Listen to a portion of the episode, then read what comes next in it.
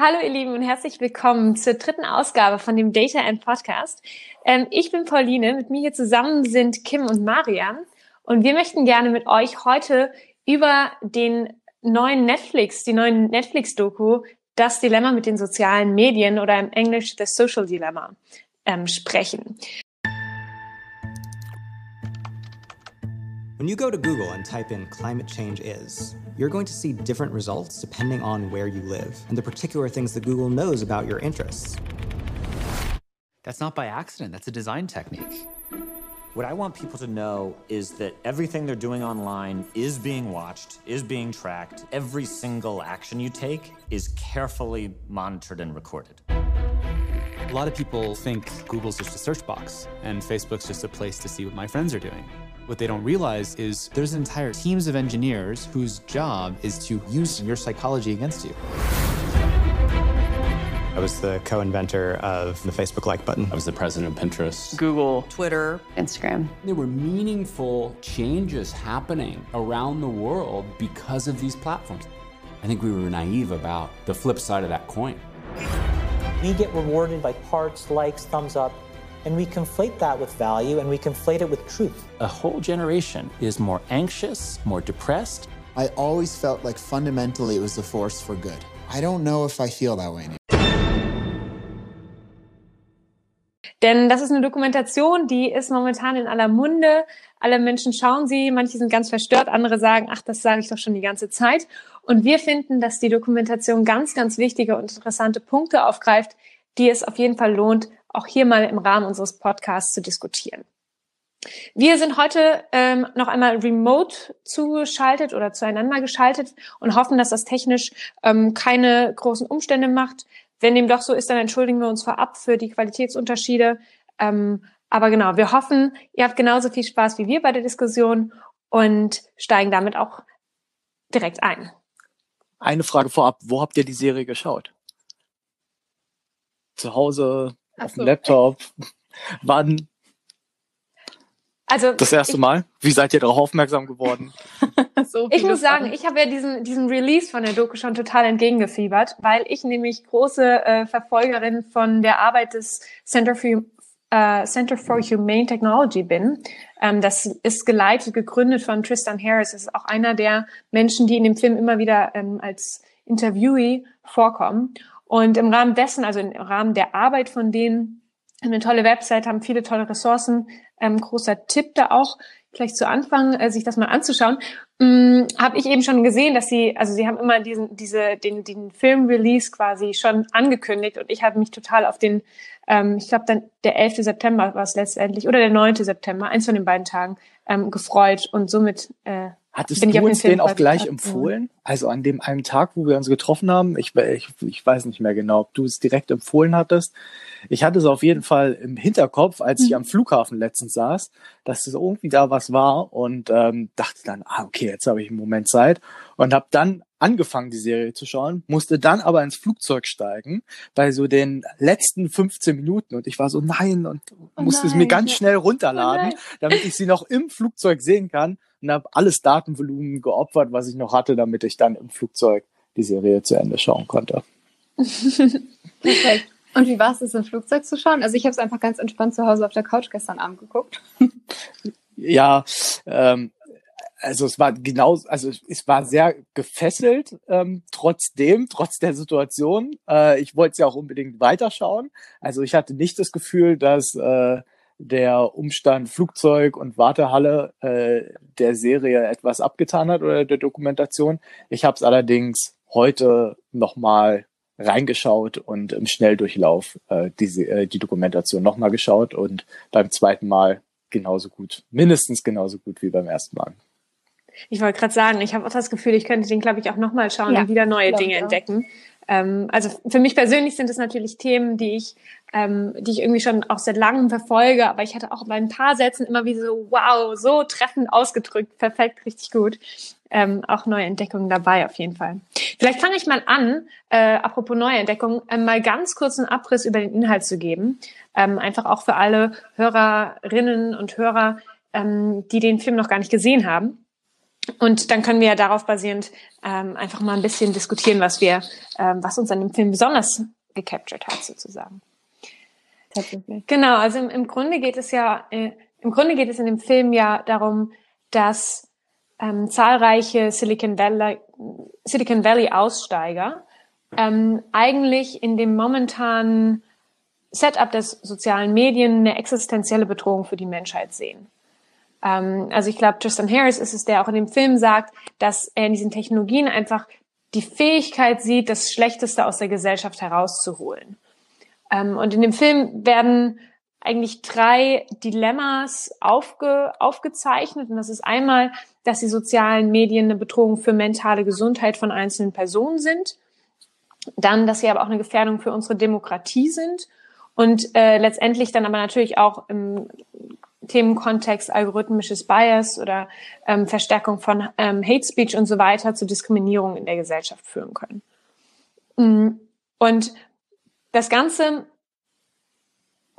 oder diese ganze Dilemmas rühren eigentlich daher, dass den sozialen Medien ähm, dieses Advertisement-based Revenue Model unterliegt. Also dass diese werbebasierte Werbung, äh, werbebasierten Geschäftsmodelle, die sozialen Medien unterliegen, zu, zu einem Design von diesen Systemen führen, ähm, die als Konsequenz einfach negative Effekte auf uns als Gesellschaft, aber auf uns als Individuen ähm, haben. Und der Film stellt das so dar. Also der Film ist eigentlich so ein Zusammenschnitt zwischen, man sieht dann immer wieder Interviews von, ähm, wie gesagt, irgendwelchen Silicon Valley Aussteigern, also auch ehemaligen Mitarbeitern von Firmen wie Google, Facebook, Pinterest und Co., ähm, die also auch selbst dazu beigetragen haben, dieses System der sozialen Medien so zu erschaffen, wie es heutzutage ist und das, was sie jetzt letztendlich kritisieren. Ähm, also die, diese Interviews auf der einen Seite und dann gibt es aber auch immer wieder gespielte Szenen, in der, ähm, in der, in denen eine Familie dargestellt wird. Und diese Familie, man sieht, der eine Sohn radikalisiert sich mehr und mehr ähm, über, über Social Media. Die andere Tochter, bei der wird eher dargestellt wie, wie soziale Medien im, im, im Kontext von, von ähm, Handysucht auch zu einer, einfach zu einer mentalen zu mentalen Problemen und, und Angstzuständen führt und äh, im großen Bild auch, wie sich diese ganze Familie eigentlich auseinanderlebt und, und die Kommunikation in dieser Familie schwierig wird. Ähm, und diese gespielten Szenen sind dann nochmal unterfüttert von so einem Gegenschnitt, in dem man eigentlich wie so ein Kontrollcenter sieht. Und ich glaube, das ist auch so ein bisschen ein Aspekt der Dokumentation, an dem so Meinungen auseinandergehen, ob das jetzt so ein bisschen ähm, äh, Grinchy ist oder doch eigentlich eine sehr gute Art und Weise, sowas zu verbild verbildlichen, was man sonst nicht so gut greifen kann. In diesen äh, Gegenschnittszenen, wie gesagt, man sieht ein Kontrollzentrum, in dem der dieser älteste Sohn der Familie dargestellt ist. Und man hat wie so drei Männer, die ähm, die haben alle so einen Button vor sich und was es darstellen soll, ist wie also diese Männer sind eigentlich der Algorithmus und sie entscheiden dann quasi, spiel ihm nochmal Werbung ein oder ähm, schick ihm nochmal eine Nachricht, lass ihn, wir müssen ihr Handy halten. Also sie stellen dar, wie dieser Algorithmus basierend auf diesen drei Aspekten Engagement, ähm, Werbefinanzierung und irgendwie muss man generell die Plattform wachsen lassen, ähm, quasi dieser Algorithmus, wie die, wie die, die sozial, das soziale Netzwerk mit dem, mit diesem Sohn interagiert. Ähm, und wie gesagt, ich finde, das ist, oder ich, ich höre aus der Resonanz aus dem Freundeskreis, dass es sehr streitbar ist, ob das jetzt gut ist oder, lust, äh, oder lächerlich dargestellt. Aber ich habe auch schon häufig gehört, ähm, dieses, jedes Mal, wenn ich jetzt mein Handy in die Hand nehme und Instagram eröffne, dann sehe ich einfach diese drei Männer, wie sie Knöpfe drücken und versuchen, mich ans Internet zu halten. also ich glaube, gut. es ist einfach auch ein sehr guter Versuch, da was darzustellen, was für Leute, die vielleicht nicht in der Tech-Branche sind oder sich dieses, dieses Konzept von Algorithmus nicht so bildlich haben, ähm, einfach was darunter vorstellen können. Ich habe dir letzte Woche gesagt, dass ich es äh, sehr cringy fand. Ja, äh, in dem auch, Moment mit den. Gesehen hab, total du auch? Genau, ah, okay. So, als ob. ja, äh, ja, ich kann verstehen, aber das ja, ist für Leute, die, nicht in der ja. Tech-Szene ansässig sind, dass es ähm, das Ganze schon gut verdeutlicht. Das hatte ich vorher gar nicht so vor Augen. Ähm, ich finde, das tut der Dokumentation aber nichts ab. Also die. Interviews und ich finde, das ist der Kernbestandteil ähm, der Dokumentation für mich. Die Interviews mit den unterschiedlichen, du hast gerade genannt, Silicon Valley Aussteiger. Ich würde vielleicht also so Tech-Industrie-Aussteiger, weil sie sind ja noch irgendwie auch Teil des Silicon Valleys, ähm, nur halt auf einer anderen Seite oder ähm, als ein anderer Spieler. Ähm, leben von der, also das macht die Dokumentation eigentlich aus, finde ich. Mhm. Und ähm, äh, die Aufbereitung dieser, dieser Interviews ähm, sehr, sehr spannend ähm, ja. zu sehen. Was waren denn für euch so die interessantesten oder schockierendsten oder die Punkte, die am meisten auch so mit zum Nachdenken angeregt haben, die ihr mitgenommen habt? Ich hatte einen ganz konkreten Punkt, wo ich richtig geschockt war. Es gar nicht die Grundtechnologie, das war mir alles irgendwie schon bewusst. Es ist dann nochmal in äh, erschreckend, das in einer Dokumentation so gebündelt in so kurzer Zeit wiedergespiegelt zu bekommen und so prägnant auch und so zielführend. Aber wo ich wirklich geschockt war, war die ähm, Selbstmordraten ähm, hm, ja. von ähm, jungen Teenagerinnen war es, glaube ich, die Statistik, wenn ich es richtig im Kopf habe, ähm, wo über die Zeit einfach die Selbstmordrate in den USA aufgezeigt wurde und dann der Punkt markiert wurde, wo Social Media populär wurde.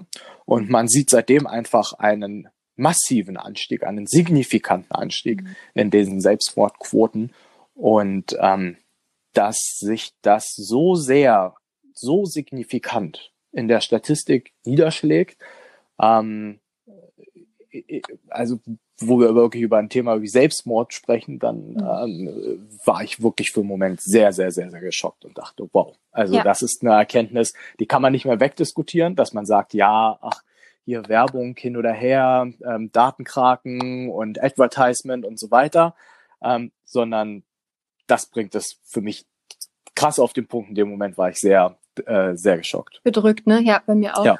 Äh, generell auch, es war ja sozusagen zwei Grafiken. Einmal waren es irgendwie, glaube ich, so 14 bis 16 oder so und einmal waren es irgendwie ähm, 10 bis 10 bis 14 oder irgendwie so ganz, ganz, ganz junge Mädchen, ähm, wo halt die Rate vorher ungefähr auf null war, weil ähm, ne, Happy World irgendwie klar. Und äh, wir sind ja auch noch die Generation, also ich hatte kein Social Media in der Schule, glaube ich. Also ich glaube, es gab damals schon so MySpace und so.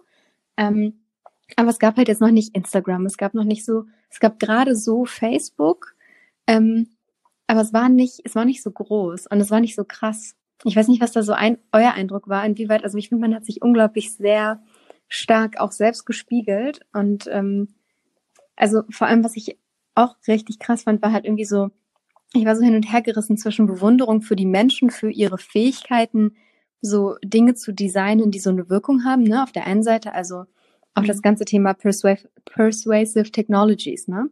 Ähm, da gab es ja zum Beispiel, also da waren ja irgendwie der Erfinder des Infinite Scrolls oder der Erfinder des Like-Buttons und Co. Also wirklich Mechanismen zu identifizieren, die tatsächlich ähm, den User oder den, ja, den User halt einfach so lange am Handy halten und die Engagementzeit hochhalten.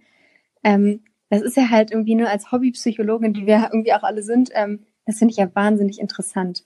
Ähm, und auf der anderen Seite eben gleichzeitig so super, super gefährlich, weil es halt diese Eigendynamik entwickelt hat. Ne? Der Typ, ob man ihm das jetzt glaubt oder nicht, ich habe es ihm schon geglaubt, meinte ja, we wanted to spread love, so, ne, als wir den Like-Button entwickelt haben.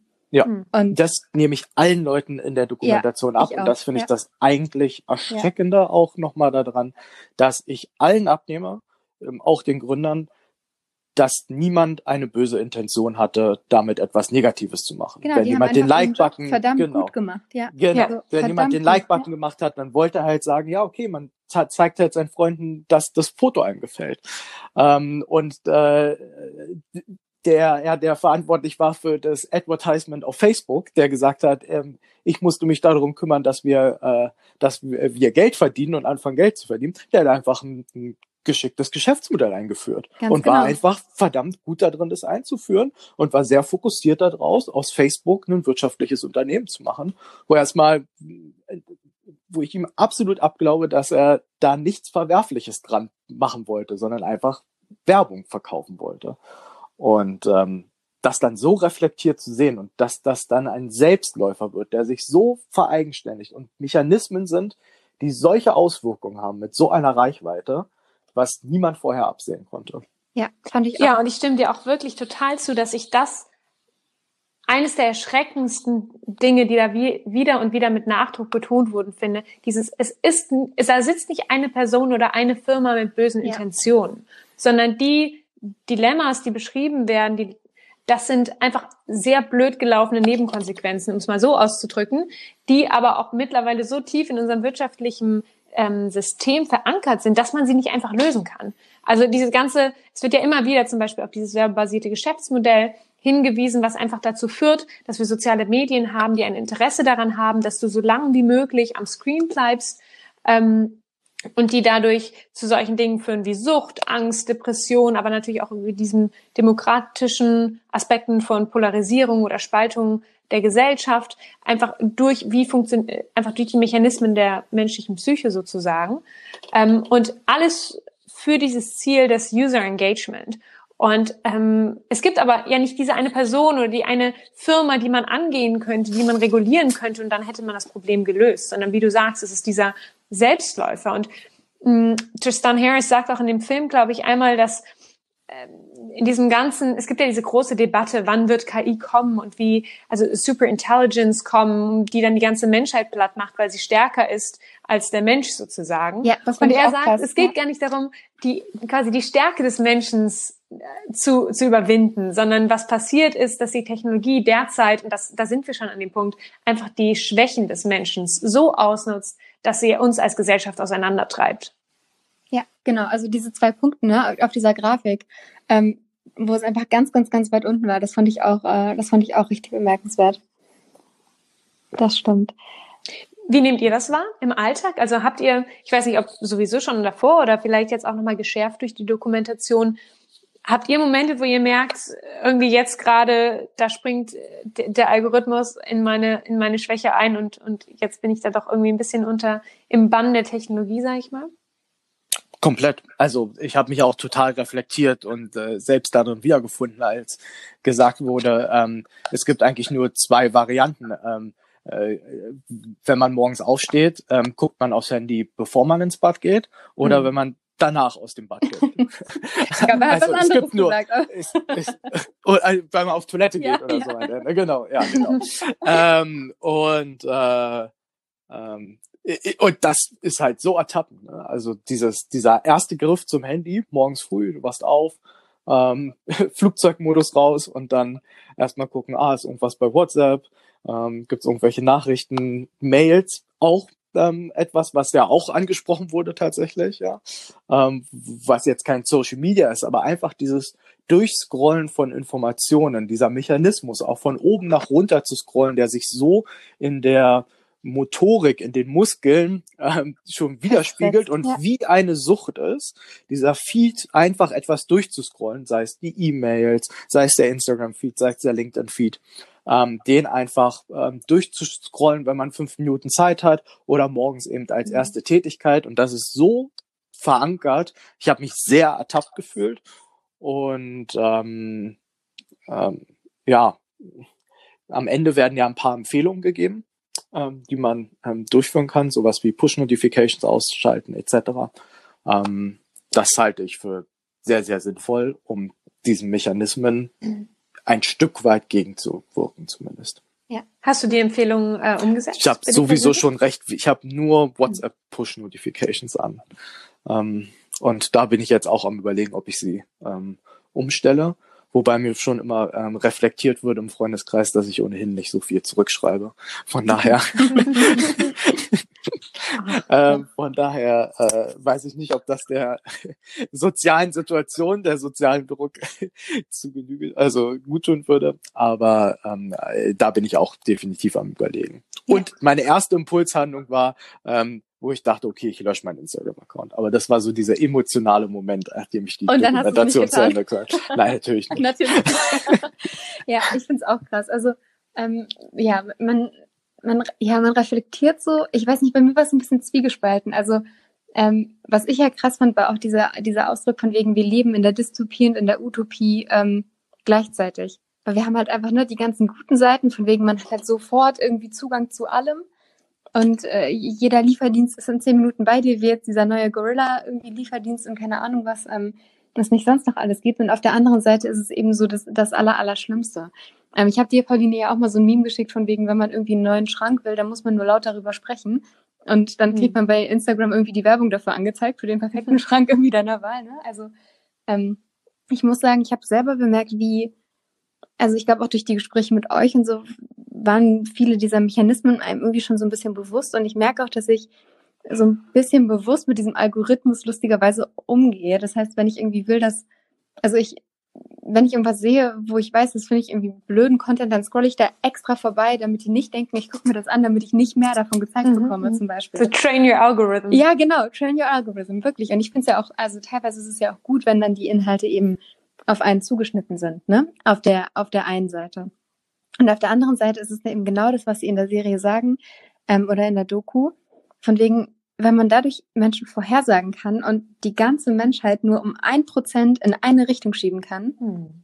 Hm. dann ist das halt, also das kann man sich gar nicht vorstellen. Das ist, genau. Ja. Und es ist halt diese ganz, ganz slightly, little, little bit irgendwie, hm. was halt einfach so, ein, so einen gesamtgesellschaftlichen Unterschied macht. Und das finde ich, glaube ich, macht das ganze Thema auch so, so unglaublich hart zu greifen, weil wie er das halt sagt, ne, von wegen so, wo, ist die ähm, Existenzkrise jetzt oder wo ist die existenzielle Bedrohung? Ich swipe doch nur hier Bilder durch, dann kriege ich halt Werbung angezeigt, wo ist die existenzielle Bedrohung? Mhm. Ne, also so das zu greifen, ähm, das ist, glaube ich, nochmal was, ähm, was man sich, glaube ich, genauer angucken muss und nochmal irgendwie auch stärker versuchen muss zu quantifizieren, um dem auch besser entgegenzuwirken tatsächlich. Genauso was wie diese Grafiken mit den Selbstmordraten. Seht ihr Bemühungen der Social Media Konzerne, der Tech Konzerne, diesen Mechanismen entgegenzuwirken, zumal wir ja auch im Konsens festgestellt haben, dass eigentlich äh, dieses Problem schon vielen bewusst ist und das eigentlich keiner so richtig haben möchte und es auch nicht bewusst erzeugt wurde. Seht ihr Bemühungen, diesen Mechanismen, ähm, die jetzt immer bewusster werden und auch ähm, transparenter werden, dass dort schon Gegenmaßnahmen eingeleitet werden? Puh. Ich glaube, also, solange das hm, System kapitalistisch ist, sorry, aber glaube ich, ähm, dass da recht wenig ähm, wirklich nachhaltig versucht wird, ehrlich gesagt. Ja, also ähm, das klingt super gloomy. Äh, das glaube ich irgendwie auch. Äh, lustig, dass es von dir kommt, Kim. Ja, das ist meine Rolle. Warte mal. total überrascht. ich bin ähm, ja noch dran. Nein. Achso. ähm, nee, also es gibt natürlich irgendwelche Initiativen und ich finde, ich weiß nicht, zum Beispiel Facebook hat jetzt ein neues Oversight Board, die ähm, sollten jetzt auch noch dieses Jahr irgendwie die Arbeit aufnehmen. Die ersten 20 von insgesamt 40 Membern sind da auch schon gesetzt und verkündet, wer das sein soll. Die Rolle des Boards soll so ein wenig sein über streitbare, ähm, streitbare Fälle, wo quasi Content, streitbare Content Removal Fälle zu entscheiden. Also wo quasi von Facebook ähm, Inhalte als zum Beispiel Hate Speech markiert wurden, wenn diese Person das dann nicht gerecht findet, dass es wie so eine Art, ich sag mal, Supreme Court gibt, an die diese Fälle weitergeleitet werden und dieses Board soll dann entscheiden in solchen Fällen. Ja. Ähm, das sieht jetzt von außen erstmal aus wie so, ja, Facebook macht was in die Richtung und das finde ich auch. Deswegen ähm, ich habe da auch noch keine geschärfte Meinung zu, sage ich gleich dazu. Ich, ich versuche es nur von beiden Seiten zu porträtieren. Also ich finde, das ist sowas, okay, Facebook macht was in die Richtung. Ähm, es könnte ein, auch ein Beispiel sein, wie soziale Medien mit sowas wie zum Beispiel jetzt Content-Regulierung umgehen könnten. Auf der anderen Seite kann man auch argumentieren, dass ähm, das natürlich auch hm, naja, in dem Moment, wo Facebook ein, ein Oversight Board für diesen spezifischen Fall von Content-Regulierung einsetzt und dieses Board auch nur dann greift, wenn zum Beispiel Facebook oder ein Nutzer selbst an die Fälle weiterleitet, also das Board jetzt nicht investigative ähm, Powers hat, um, um irgendwie selbst quasi eingreifen zu dürfen, ähm, lenkt Facebook natürlich so ein bisschen die, auch die öffentliche Aufmerksamkeit auf genau dieses Thema.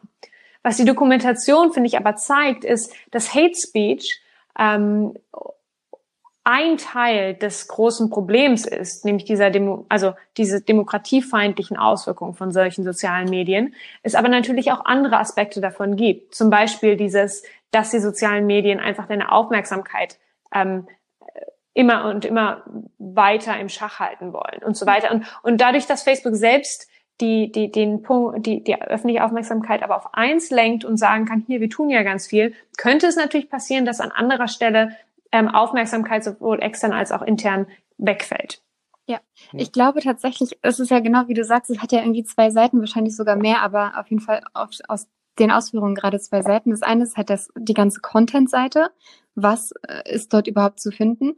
Und die andere Geschichte ist halt dieses durchdachte, wahnsinnig perfektionierte, persuasive Design mhm. der ganzen Geschichte. Und das ist ja zum größten Teil unsichtbar. Und ich genau. glaube, das ist das Gefährliche. Das halt Man kann es halt genau. so schlecht regulieren, genau. weil es so unsichtbar ist. Und ich finde, genau dass da auch ganz ähm, ganz zum Schluss kommt, also werden ja auch die die ähm, interviewten interviewten ähm, Personen, die in, dem, in der Dokumentation vorkommen, doch mal gefragt, so was ist die Lösung oder was was schlagt ihr vor, um das zu lösen? Und ähm, teilweise natürlich dann auch sehr äh, rabiat, irgendwie Jeroen Lenier, der einfach sagt, wir müssen das System verlassen, löscht alles, es gibt keinen anderen Ausweg.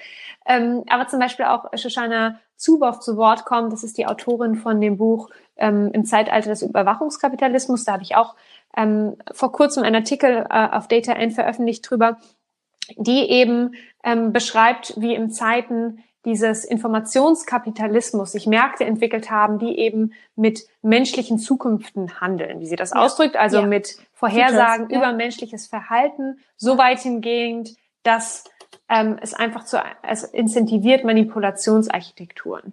Und ähm, und sie sagt, dieses, wir müssen das einfach verbieten. Und damit meint sie natürlich marktwirtschaftliche Regulatoriken, die greifen sollen. Ähm, und dann schütteln ganz viele Leute den Kopf, das können wir auf keinen Fall. Und sie sagt doch, also wir machen das auch mit Sklavenhandel, wir machen das auch mit Organhandel, wir können Dinge verbieten, mit was gehandelt werden dürfen. Ja. Äh, darf. Und das genau. ist natürlich eine sehr krasse Forderung. Ja, vielleicht nochmal für die Hörer, also mit den, mit den menschlichen Futures, genau das, also nicht unbedingt Zukünfte, sondern Futures sind ja eine Art von Finanzinstrument, wo man dann halt eben sagt, okay, ich, ich wette jetzt darauf oder beziehungsweise mein, äh, genau, meine Wette darauf ist, dass ähm, zu Tag äh, X in der Zukunft äh, mein Wertpapier so und so viel wert sein wird und äh, man dann eben auf den auf den steigenden oder sinkenden Kurs eben setzt und dann zu dem Zeitpunkt für genau diesen Wert dann eben ähm, verkauft. Und genau das ist es ja. Also man kann ja sozusagen äh, wirtschaftlich Dinge danach ausrichten, wie sich die Menschheit entwickelt und dadurch halt eben Vorhersagen ähm, treffen, und eben wirtschaftliche Interessen platzieren. Und das ist halt wirklich Wahnsinn. Genau, und den Punkt, den sie macht, ist ja auch, dass quasi ja. in dem Wettbewerbsdruck dieses immer genauere Vorhersagen zu genau. treffen. Also der erste Schritt davon ist, dass wir ganz viel Daten sammeln müssen über Menschen.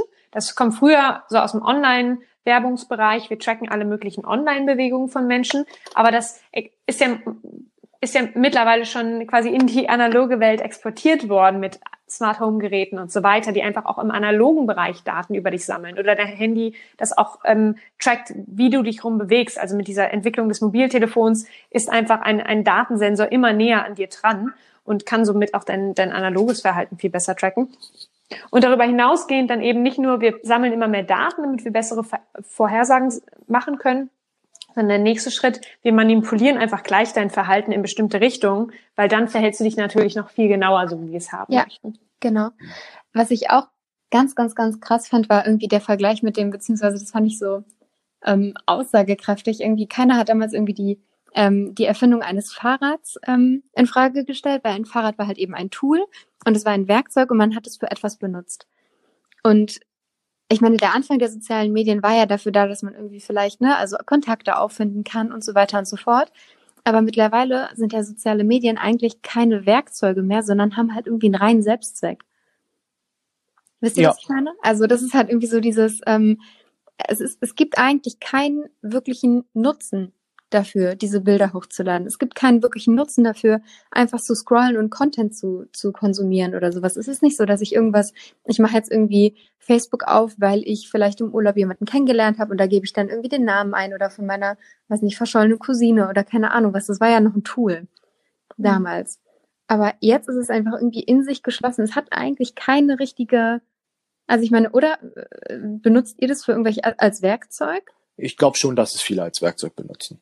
Also ähm, sei es nun irgendwie Veranstaltungen organisieren, ähm, genau. ähm, irgendwie alte Klassentreffen ähm, äh, wiederfinden. Also ich glaube schon, dass es genau, diese Anwendungen viel, gibt. Genau, aber genau, wie viel Prozent ist das wirklich und wie viel ist einfach nur sinnloses Scrollen?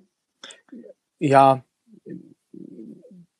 ja, das trifft wahrscheinlich aufs ganze Internet vielleicht sogar zu. Also es gibt einfach eine Internetkultur. Also vielleicht nicht ganz so drastisch, aber ja. es gibt einfach eine große Internetkultur, die sich einfach um das Thema Entertainment dreht. Aber das mhm. ist ja auch nicht schlimm. Also Entertainment per se ähm, ist ja nichts Verwerfliches, wo man sagt, okay, es verfolgt keinen richtigen Zweck. Also wenn du abends deinen Fernseher anschalten würdest, dann würdest du auch sagen, ja, okay, was für ein Zweck ist das? Das ist halt nun mal Entertainment. Und jetzt könnte okay, man argumentieren, ja. die Facebook Scorebar ist halt für viele Leute halt auch Entertainment, so wie früher Nein. Freitagabend den Fernseher anschalten. Nein, sorry, Marian, ich glaube, da, da würde ich widersprechen. Also weil ich glaube, das, was du beschreibst, wäre zum Beispiel, zum Beispiel Netflix wäre sowas wie das digitale Fernsehen. Und ich glaube, dass die Dokumentation doch ein Unter, ich meine, läuft selbst auf Netflix, von daher ist, glaube ich, so eine Netflix-Production, ich weiß nicht. Ja. Ähm, von daher wahrscheinlich sind sie nicht so laut, äh, Netflix zu kritisieren, aber ich glaube, dass, dass ähm, sie machen schon einen Unterschied zwischen den sozialen Medien und generell dem Internet und ja, den Möglichkeiten das des Internets. Ja. Ähm, ich, ich, ja, aber Harris die Frage war ja jetzt eine ganz Punkt, andere. Also, hm? die Frage war ja, ähm, welchen Zweck verfolgen die sozialen Medien oder gibt es einen Zweck, den sie verfolgen? Also hat es einen Nutzen oder ist genau. es einfach nur, ist es einfach nur da? Aber einfach nur da ist mir zu wenig. Nee, nee, aber genau, ich sage ja die prozentuale, der prozentuale Anteil. Ne? Also ich benutze es auch viel. Also ich habe zum Beispiel Facebook immer benutzt für Veranstaltungen. Ähm, mittlerweile benutze ich es gar nicht mehr. Also ich bin eigentlich eine ziemliche Karteileiche dort. Ich habe auch die App nicht mehr auf dem Handy. Aber Facebook hatte zumindest irgendwie dieses, okay, ich möchte halt schauen, was ist irgendwie morgen Abend in Berlin, was man halt irgendwie machen kann, welche Ausstellungen und Co.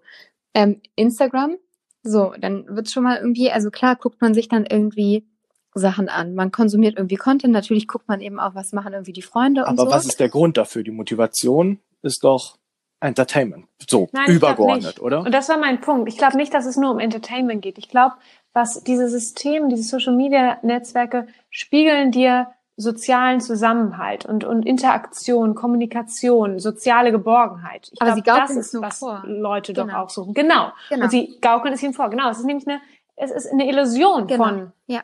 wirklichen sozialen Kontakten. Ja. Ich glaube, dann gehen wir auch schon so ein bisschen, ehrlich gesagt, in, in diese Frage, was können wir dem entgegensetzen? Weil so gloomy wie auch die Interviewten das, das malen, ich, ich glaube, so ein bisschen Optimismus muss man ja auch mit reinbringen und sich überlegen, welche Möglichkeiten haben wir denn?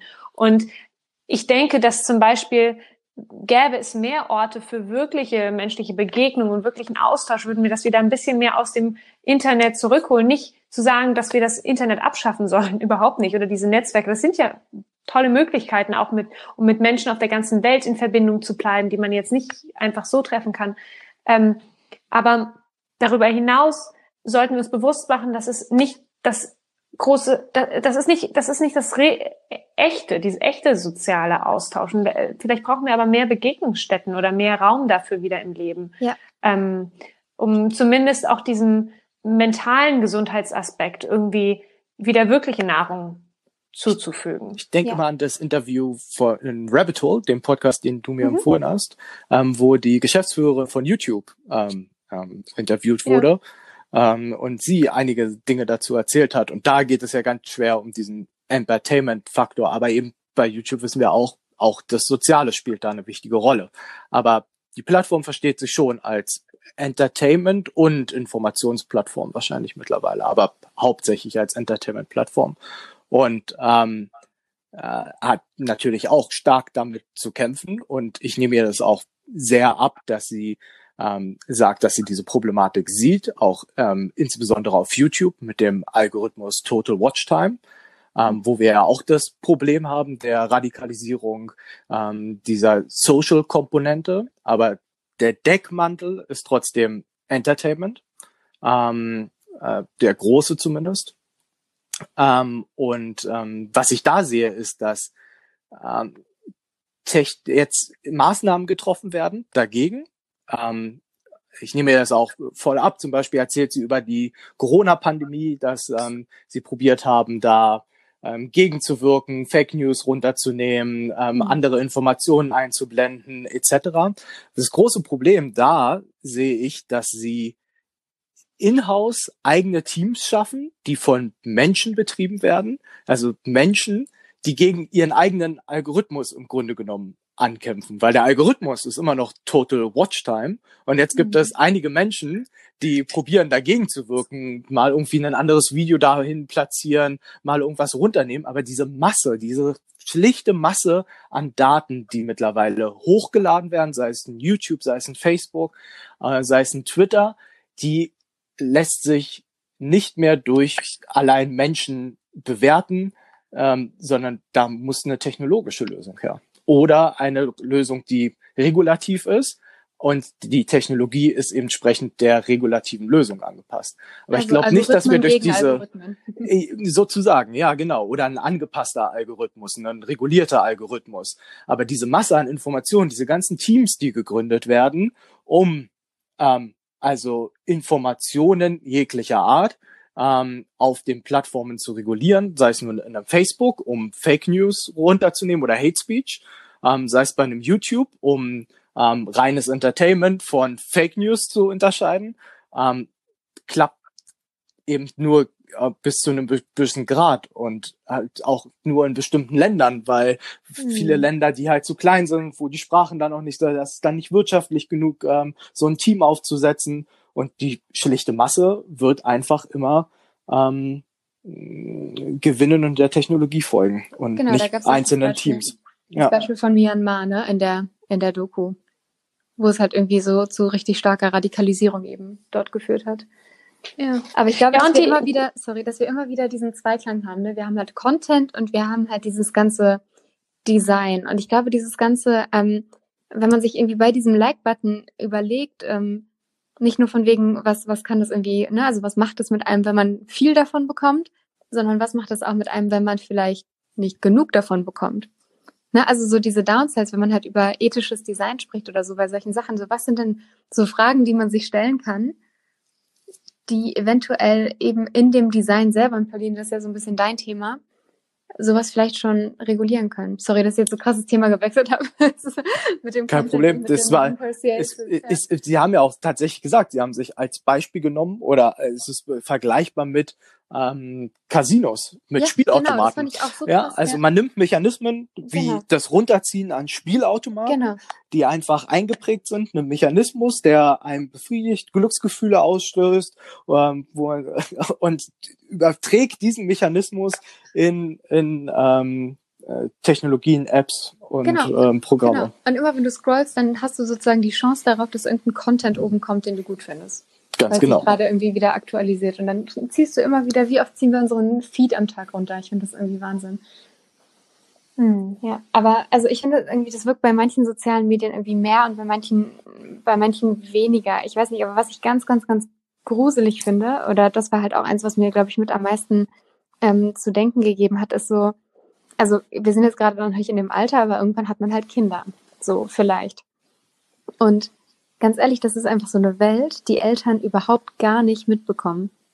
Das heißt, hm. du kannst deine Kinder eigentlich außer mit einem Verbot, also man kann, man kann natürlich darauf achten, dass man sie irgendwie so erzieht, dass sie einen eigenen Willen haben, dass sie das reflektieren können und so weiter. Und ich habe auch letztens ähm, im Radio 1 lief einen Beitrag darüber, äh, wie wichtig Nachrichtenkompetenz ist für mhm. unsere Demokratie, einfach sozusagen verschiedene Quellen nach der Wahrheit zu bewerten mhm. und für sich selber rausfiltern zu können, was davon jetzt ähm, wirklich wahr ist und was halt eben nicht. Ähm, und dass diese Kompetenz eigentlich eine Schlüsselkompetenz für unser demokratisches System ist. Mhm. Und wie man halt irgendwie seine Kinder so erzieht, dass das halt irgendwie, und ich meine, klar, seine Kinder, aber auch einen selbst irgendwie, ja, oder ich weiß nicht, also ich glaube, dass wir, man, man muss ja auch sagen, wir sind ja mit dem Thema sehr vertraut und wir schaffen das ja, ich meine, und wir, und wir fallen trotzdem irgendwie in diesen Bann rein, obwohl wir so reflektiert sind und obwohl wir so viel Wissen über diese Themen haben, theoretisch. Und da ja, gibt es ja ganz viele andere, die das eben dann, und vor allem jüngere Generationen, die das einfach gar nicht haben. Ja, und das Problem beginnt ja auch wirklich ähm, nicht erst da, wo, wo, wo ich oder mein Kind oder, oder mir nahegestellte ähm, nicht mehr richtig von, von, sag ich mal, Fake News einordnen können, sondern ich denke, das Problem sehen wir jetzt gerade ganz, ganz offensichtlich, ähm, wenn wir uns zum Beispiel die momentane Corona-Situation anschauen und die, das ganze Thema der Verschwörungstheorien. Also, dass wir einfach durch soziale Medien diese Polarisierung und die gesellschaftliche Spaltung haben ja. und so viele Menschen auf einmal in ihren kleinen eigenen Wirklichkeits- und Wahrheitsblasen leben, weil sie eben das hören, was ihre eigene Meinung befeuert. Ja. Oder weil es ähm, also es gibt eine totale Zerrüttelung des Diskursraums ja, eigentlich. Genau. Und, und somit Mensch, haben wir keine geteilte Wahrheit ja. mehr, auf der wir überhaupt diskutieren könnten. Ja, und der Mensch funktioniert und, ja auch genauso, ne? Also man, man will ja auch immer sozusagen, also man hört ja eher das, was einen selbst bestätigt, ne? Also wenn man halt eine Vermutung hat oder einen Wunsch oder so, dann hört man halt auch eher die Sachen raus aus Gesprächen beispielsweise, die einen in Sachen bestätigen, die man eh schon gedacht hat. So funktioniert ja, ja der Mensch, dieser Self-Confirmation Bias oder so heißt er, glaube ich. Und genau, genau und was das, natürlich passiert, ja. ist auch eine Sache, die auch in dem Film gesagt wird, ist, dass dieses jeder, also wenn wir mit solchen Leuten konfrontiert werden, denken wir, wie können die nur so doof sein? Warum verstehen die das nicht? Schaut euch, das ist doch lächerlich. Schaut euch das die Nachrichten an. Warum denken die denn das und das? Aber dass es einfach so einen Moment gibt, in dem oder eine Situation mittlerweile schon gibt, in dem man mit solch unterschiedlichen Sets von Facts ähm, konfrontiert wird und die dann auch noch, genau wie du sagst, mit der eigenen Confirmation Bias einfach ganz anders auslegt und einordnet ähm, und sich auch zu den Facts, die das eigene Weltbild nochmal bestätigen, hingezogen fühlt.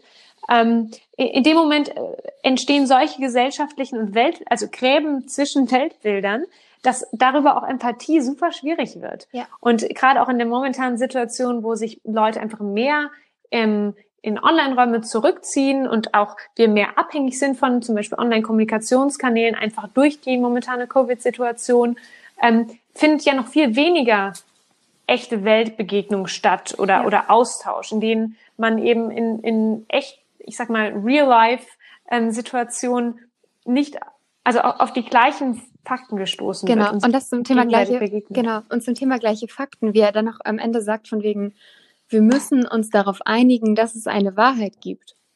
Ne? Also, und das ist ja auch irgendwie so ein bisschen, ich habe ja einmal dieses eine Buch kommentiert, dieses The Four Agreements, was halt auch irgendwie auf so ein bisschen spirituellere Weise, äh, was man halt irgendwie auch zu nehmen wissen muss, halt sagt, dass jeder Mensch sowieso in seiner eigenen Realität irgendwo lebt.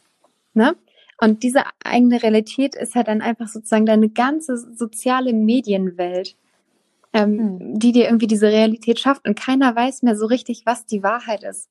Und dann sagt man halt irgendwann, die Wahrheit liegt in der Mitte, aber die Mitte ist halt einfach gigantisch riesig zwischen den beiden Extremen. Und gleichzeitig das, dürfen wir nicht vergessen, dass es zwar bei vielen subjektiven Themen so ist, aber ganz viele Themen und gerade in der Wissenschaft ganz viele Themen eben doch es Wahrheiten genau. gibt. Also physikalische Gesetze genau. sind ja. einfach da. Der Klimawandel ist einfach da. Das sind ja. physikalische Gesetze, naturwissenschaftliche Gesetze. Da gibt es keine Diskussion ja. drüber, sondern ähm, da gibt es eine Wahrheit. Und da gibt es auch ein richtig und ein falsch. Genau, ja, ich denke, hier ze zeigt sich auch so ein bisschen, was wir am Anfang schon sagten, das Problem zu greifen ist unglaublich schwer, ja. weil es gibt diese, es gibt die Aspekte, da ist eine klare Wahrheit da und dann gibt es dem gegenüber stehen zum Beispiel Verschwörungstheorien. Das ist ein Problem. Es gibt aber eben auch diese Aufsplitterung der Gesellschaft, wo es um subjektive Empfinden geht oder sowas oder ja.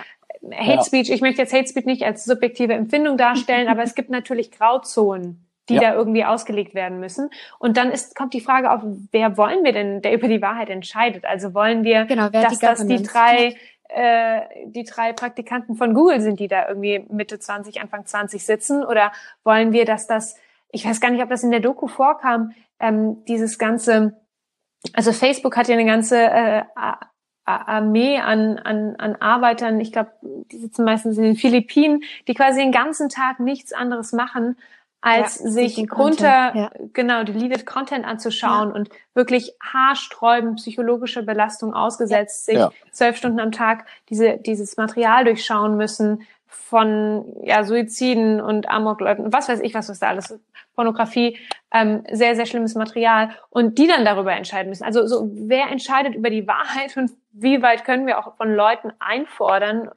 sich sowas anzugucken für im Sinne der großen Wahrheit, damit wir hier irgendwie unsere Social Media ähm, so äh, konsumieren, äh, konsumieren können. Ja? ja, aber das ist ja. Ich weiß nicht, wer denkt ihr, ist für sowas verantwortlich? Wer sollte dafür verantwortlich sein? Oh, jetzt kommen wir wieder aufs Bildungssystem, ne? Irgendwie so ein bisschen, keine Ahnung. Und diese, diese Kompetenzen zu vermitteln, dass die Leute das einfach lernen.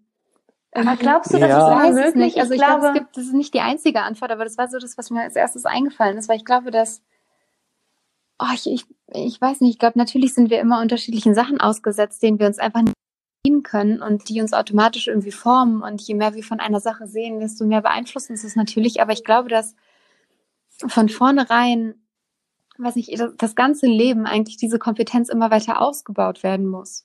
Und man durch irgendwelche Mechanismen eben, ich glaube, das ist nicht so eine Sache wie, man löscht den Content, sondern vielleicht ist es eher so ein Coping-Mechanism, den die Leute jetzt ausbilden müssen. Es ging ja auch darum, dass halt mhm. die Technologie sich so super schnell entwickelt hat und das menschliche Gehirn oder die Menschen eigentlich gar nicht.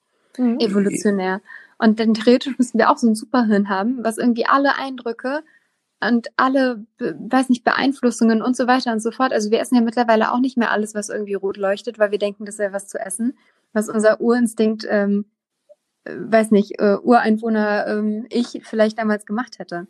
Also wir haben uns ja schon weiterentwickelt und vielleicht für die Nutzung ja, für die Nutzung ja und Bildung ist auf jeden Fall ein Weg und Transparenz und Aufklärung ist auf jeden Fall immer ein guter Punkt.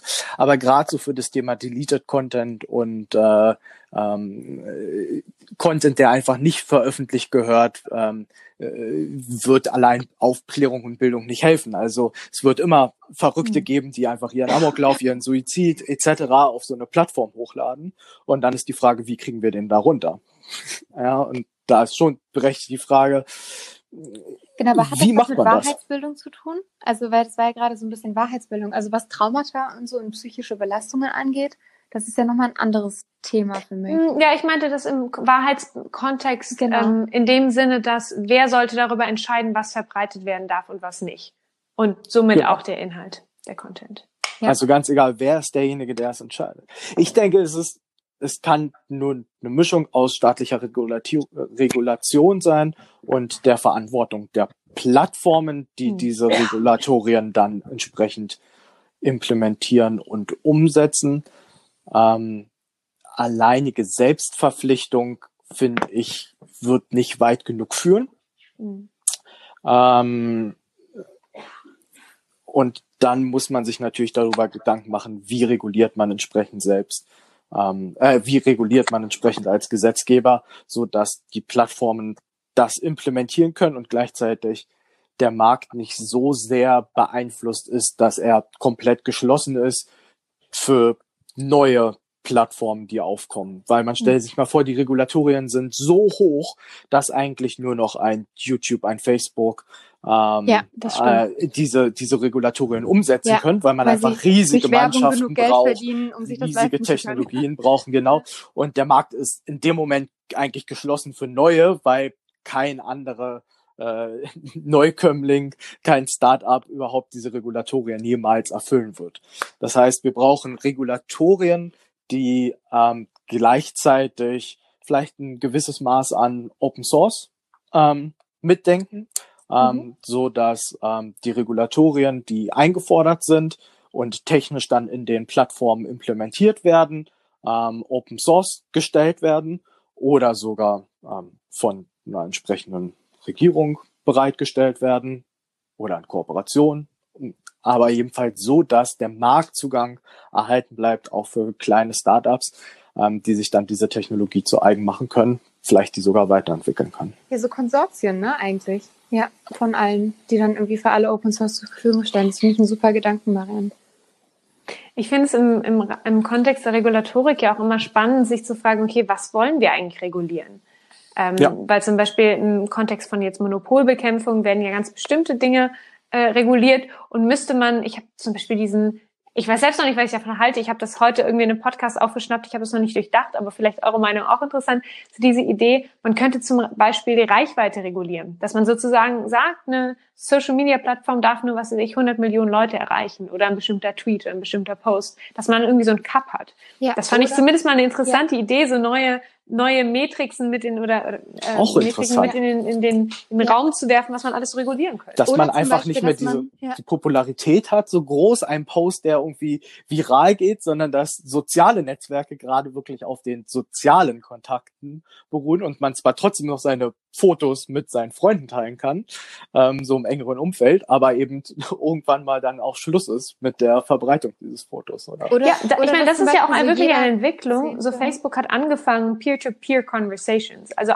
eins zu eins oder eins zu Freundeskreis-Konversationen. Und mittlerweile ist Facebook ja diese, ich ich schreibe etwas und es schreit hinaus in die Welt und ich habe das Recht darauf, alle sollten mich hören. Das hat ja, ist ja auch eine Entwicklung, die so sehr schleichend irgendwie einherging und kann man auch hinterfragen, ob man darauf ein Recht hat, ne, von ja, allen also, zu werden. Genau, die Einschränkung der Reichweite ist wahrscheinlich ein Ding, aber mh, hm, die eine sagte ja auch dann am Ende von wegen, und das ist bei mir auch so, ich gucke mir auch Zeug an, beziehungsweise was halt einfach nicht so passt, um den Algorithmus auch ein bisschen zu verwirren oder ne? also so so in die Richtung halt. Ähm, aber oder man sagt halt irgendwie zu jedem zehn, also alle alle zehn Empfehlungen muss halt irgendwie auch Content mal platziert werden, der halt irgendwie nicht in die Interessen passt. Also ich weiß nicht, ob man das so technologisch irgendwie umsetzen kann, aber einfach um die Varianz zu zeigen, was gerade auf der Welt irgendwie herrscht. Ja, ich weiß nicht, ob es der Komplexität gerecht wird oder ob wir das wirklich damit lösen, weil so Content ist halt auch super schnell weg, selbst wenn jeder zehnter Content irgendwie aus einer anderen Filterbubble mal entspricht, dann ist es halt eben schnell weggerollt. Ne? Ja, und man also tendiert halt zu dem, was man mag. Genau, aber nur damit man sieht, dass irgendwie andere Sachen eben auch, also weil wenn ich zum Beispiel irgendwie, wenn mir einmal irgendwas angezeigt wird, was nicht in meine happy, happy, lovey Welt passt, also weil irgendwie, ich weiß nicht, weil irgendwelche Leute, ähm, irgendein Freund aus der Schule, der vielleicht irgendwie so ein bisschen hooliganmäßig unterwegs ist, irgendwas liked und ich sehe das dann und ich denke mir so, boah, wie können Leute sowas liken, weißt du, also so in die Richtung und dann sehe ich das und denke mir so, boah, krass, es gibt anscheinend Leute, die wirklich so denken. Und wir sind aber in unserer Bubble von Leuten, die und mein ganzer Content auf Instagram und so sind einfach entweder lustige Memes, philosophische Memes irgendwie oder keine Ahnung, Yoga-Videos oder sowas. Also ich bin dem gar nicht ausgesetzt. Die Yoga-Bubble. ja, die, die Yoga-Tech, äh, weiß nicht was, Bubble, ja. Also sozusagen, wir leben in einer hellen Weltbubble. Ich glaube, eine Sache, die in diesem, ähm, jetzt in unserem Gespräch so ein bisschen zu kurz kommt, und ich glaube, das hat auch einfach, wie du gerade sagst, was mit unserer Blase zu tun, ähm, beziehungsweise auch mit, ich glaube, es gibt zum Beispiel manche Themen, die in den USA vielleicht noch krasser sind als hier. Man denke an sowas wie ähm, Racial Injustice ja. oder ähm, auch jetzt im, im Vorlauf zu den US-Wahlen und oder auch der Einmischung von nicht, anderen Ländern in den US-Wahlkampf letztes Mal. Ähm, ich, ich glaube, das sind so, also diese ganze Seite politische ja. ähm, Manipulation, die eben ja. sehr viel gravierender ist, finde ich nochmal, als ich werde, mir wird Werbung angezeigt für Produkte, die ich entweder mag oder nicht mag und dementsprechend kann ich mich dann verhalten. Ähm, wo man einfach merkt, dass es auch bestimmte Akteure gibt, die vielleicht einfach das Interesse haben, ähm, diesen Diskursraum, den ich schon ansprach, zu zerstören, weil Definitiv. sie einfach ein Interesse an dieser gesellschaftlichen ja. Spaltung haben, weil sie einfach ein Interesse daran haben, dass es ein, eine, ein, ein Unverständnis darüber gibt, was Wahrheit ist, dass es einfach diese ähm, gesellschaftliche Zwietracht zu schüren. Ja. Ja. Und dass eben die gleichen Mechanismen, die ursprünglich mal für gezielte Werbung entwickelt wurden, dass die eben auch für solche politischen Politische Interessen Werbung, ja. auf der internationalen Ebene wirklich auch, also national übergreifend ähm, genutzt werden das finde ich wirklich ähm, schockierend und, und finde ich ja besorgniserregender als jetzt die Werbungsschaltung so an sich. Die ja. Werbungsschaltung Aber davon bekomme ich persönlich nicht viel mit, deswegen genau. ich, ich, weiß nicht, wie es euch da geht, ob ihr da jemals schon mal in eurem persönlichen Feed was von mitbekommen habt. Das ist wirklich ein, etwas, das ich eher aus Berichten höre und das nachvollziehen kann und mich das Nachvoll in, im Nachvollzug sozusagen schockiert und beschäftigt. Absolut. Ja, also ich sehe halt dann immer genau eher so von wegen, weiß nicht, Bekannte, die dann irgendwie in Amerika sind, wo dann halt eher so weiß nicht, hier Black Lives Matter und wir sind irgendwie bei euch und was, also so die starke, die starke Richtung. Ne? Also einfach, wenn man das aus dem eigenen Netzwerk halt tatsächlich so hat. Also die andere Seite bekommt man dann gar nicht mehr so mit. Das sind aber auch keine Leute, die jetzt irgendwie schreiben würden, ihr scheiß Rassisten und ich weiß nicht was alles. Ja, also es ist schon, ja, schon dagegen, aber jetzt nicht aggressiv oder sowas. Hat jemand die HBO-Dokumentation Brexit gesehen? Nee. Wo es genau um dieses Thema geht? Mhm. Ähm, also ist, Dokumentation ist wahrscheinlich zu, zu weit gegriffen. ist eher ein Spielfilm mit mhm. ähm, Benedict Cumberbatch, aber greift mhm, halt genau die ähm, Brexit-Situation ähm, aus und vor allem, ähm, wie der Brexit gehandhabt wurde von der Social-Media-Seite und wie man bewusst ähm, es geschafft hat, ähm, Nichtwähler zu aktivieren, wählen zu gehen und zwar ähm, halt pro Brexit, also ja. pro Leave. Richtig gut. Muss, Und was, wurde da so, ähm, was wird da so beschrieben, ja. Marianne? Also welche Mechanismen werden da beschrieben?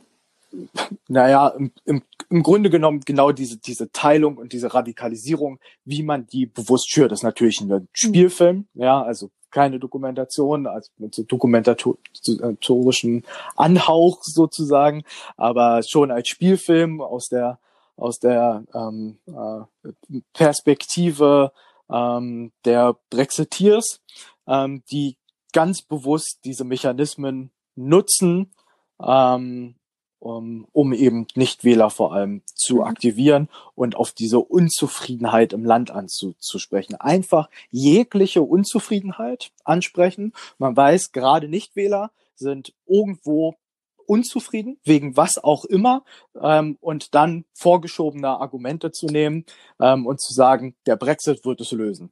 Und dann holt man eben die Leute ab, dabei, dass Ausländer reinkommen, dass Geld gespendet wird und das System sowieso blöd ist und die EU ist mhm. schuld. Und genau diese Leute holt man halt genau an dieser Stelle ab.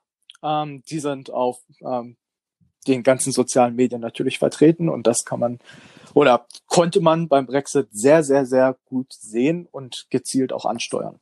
Ja, Wahnsinn. Vielleicht in Anbetracht der Zeit so ein ganz bisschen. Ähm, ich glaube, wir könnten darüber noch drei Stunden diskutieren und ich glaube, wir sollten das Thema auch weiter fortführen, weil einer meiner ersten Gedanken nach der Doku war tatsächlich auch, okay, ich glaube oder ich möchte, das habe ich euch auch geschrieben, dass Data End ähm, auch so witzig gewesen. So, ich möchte, dass Data End dort aktiver ist. Wir müssen Lösungsvorschläge arbeiten. Ich finde genau, das ja ganz, ich finde das sehr unbefriedigend, wenn man immer nur sehr das Problem beschreibt. Genau. Das Problem ist, denke ich, jetzt äh, genau. ausführlich und allumfassend ja. erläutert. Aber ähm, äh, wir müssten äh, mehr in die Lösungsfindung gehen und, und genau. Lösungsvorschläge erarbeiten, die ganz konkrete Maßnahmen definieren. Genau. Also ich würde zum Beispiel super gerne, Pauline, ich glaube, da können wir von dir nochmal was erwarten und auch gerne nochmal ähm, darüber no sprechen. Pressure. Vor allem so But Pauline, solve the issue, also, please. Ich glaube, das genau dieses Persuasive Technology, also mich hat es mega gecatcht, weil, also wie gesagt, als Hobbypsychologin, aber ich glaube, da kann man einfach die Themen einzeln dann nochmal aufeinander auseinanderdröseln. Ich denke auch. Es wäre cool, wenn wir nochmal eine Folge für genau. jeden dieser drei Dilemma einzeln Würde ich auch. Dann aber mit, mit Lösungsvorschlägen. Genau, und mit, mit, mit fertigen Lösungsvorschlägen. mit Gesetzesentwürfen, mit, schreibe ich Mit, mit Lösungs, also komplett. Genau allumfassend. Ja. Und, ähm, und trotzdem, also lass uns doch nochmal irgendwie überlegen, also weil, ich weiß nicht, was mir danach auch so im Kopf blieb, war, okay, also auf, ich habe das Gefühl auf individueller Ebene, ähm, ich bin jetzt nicht super oft am Handy, ich verstehe so ein bisschen, wie die Algorithmen sind und ich kriege jetzt auch nicht einen mega Herzschlag, wenn ich irgendwie eine Nachricht kriege oder so. Ähm, es geht. Also ich glaube, da haben, weiß nicht, ich habe mich jetzt nicht so super mega ertappt gefühlt. Ich hatte aber so Phasen, in denen es durchaus bei mir auch so war und ich weiß nicht. Also es ist, glaube ich, auch immer so, so Lebensphasen. Aber trotzdem ist es halt so die Frage, okay, auf individueller Ebene, okay, man kann sich halt ändern, man kann versuchen, irgendwie ähm, äh, Strukturen zu entwickeln oder sich Regeln zu setzen oder diszipliniert zu sein. Aber also, wie kann man das vielleicht auch irgendwie im Freundeskreis, in der Familie und dann noch auf gesellschaftlicher Ebene angehen? Was glaubt ihr? So, jetzt ein Lösungsvorschlag. Naja, so, glaub, nur so, so der erste ich Gedanke. Was? Ich glaube, so weit bin ich noch nicht. Okay. Ähm, mir fällt, also bis auf das, ich glaube, dass wir das Problem nicht auf individueller Ebene lösen werden. Ähm, so wie mit, mit vielen Themen, ne, so äh, Klimawandel, Klimawandel, und so. Man kann viel, ja. viel tun, aber ich glaube, eine, eine Lösung empfindet, also eine allumfassende Lösung kann nicht nur auf individueller Ebene passieren, sondern ähm, muss ganzheitlich gedacht werden.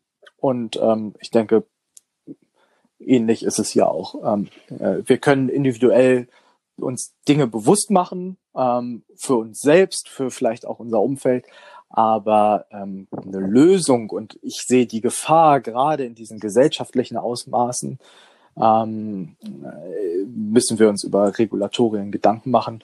Und äh, Technologien und technologischer Fortschritt wird uns in nächster Zeit immer mehr begleiten. Und da werden noch mehr solcher Themen aufkommen, da bin ich mir sicher. Und ähm, wir und die Politik muss sich damit beschäftigen. Oh, Sehr stark. Ich, äh, das reicht mir nicht. Aber weißt du, was ich meine? Also ich finde, es ist auch wie beim Klimawandel so ein bisschen so, oh, der Einzelne kann nichts tun, wir warten auf die große Erlösung von oben.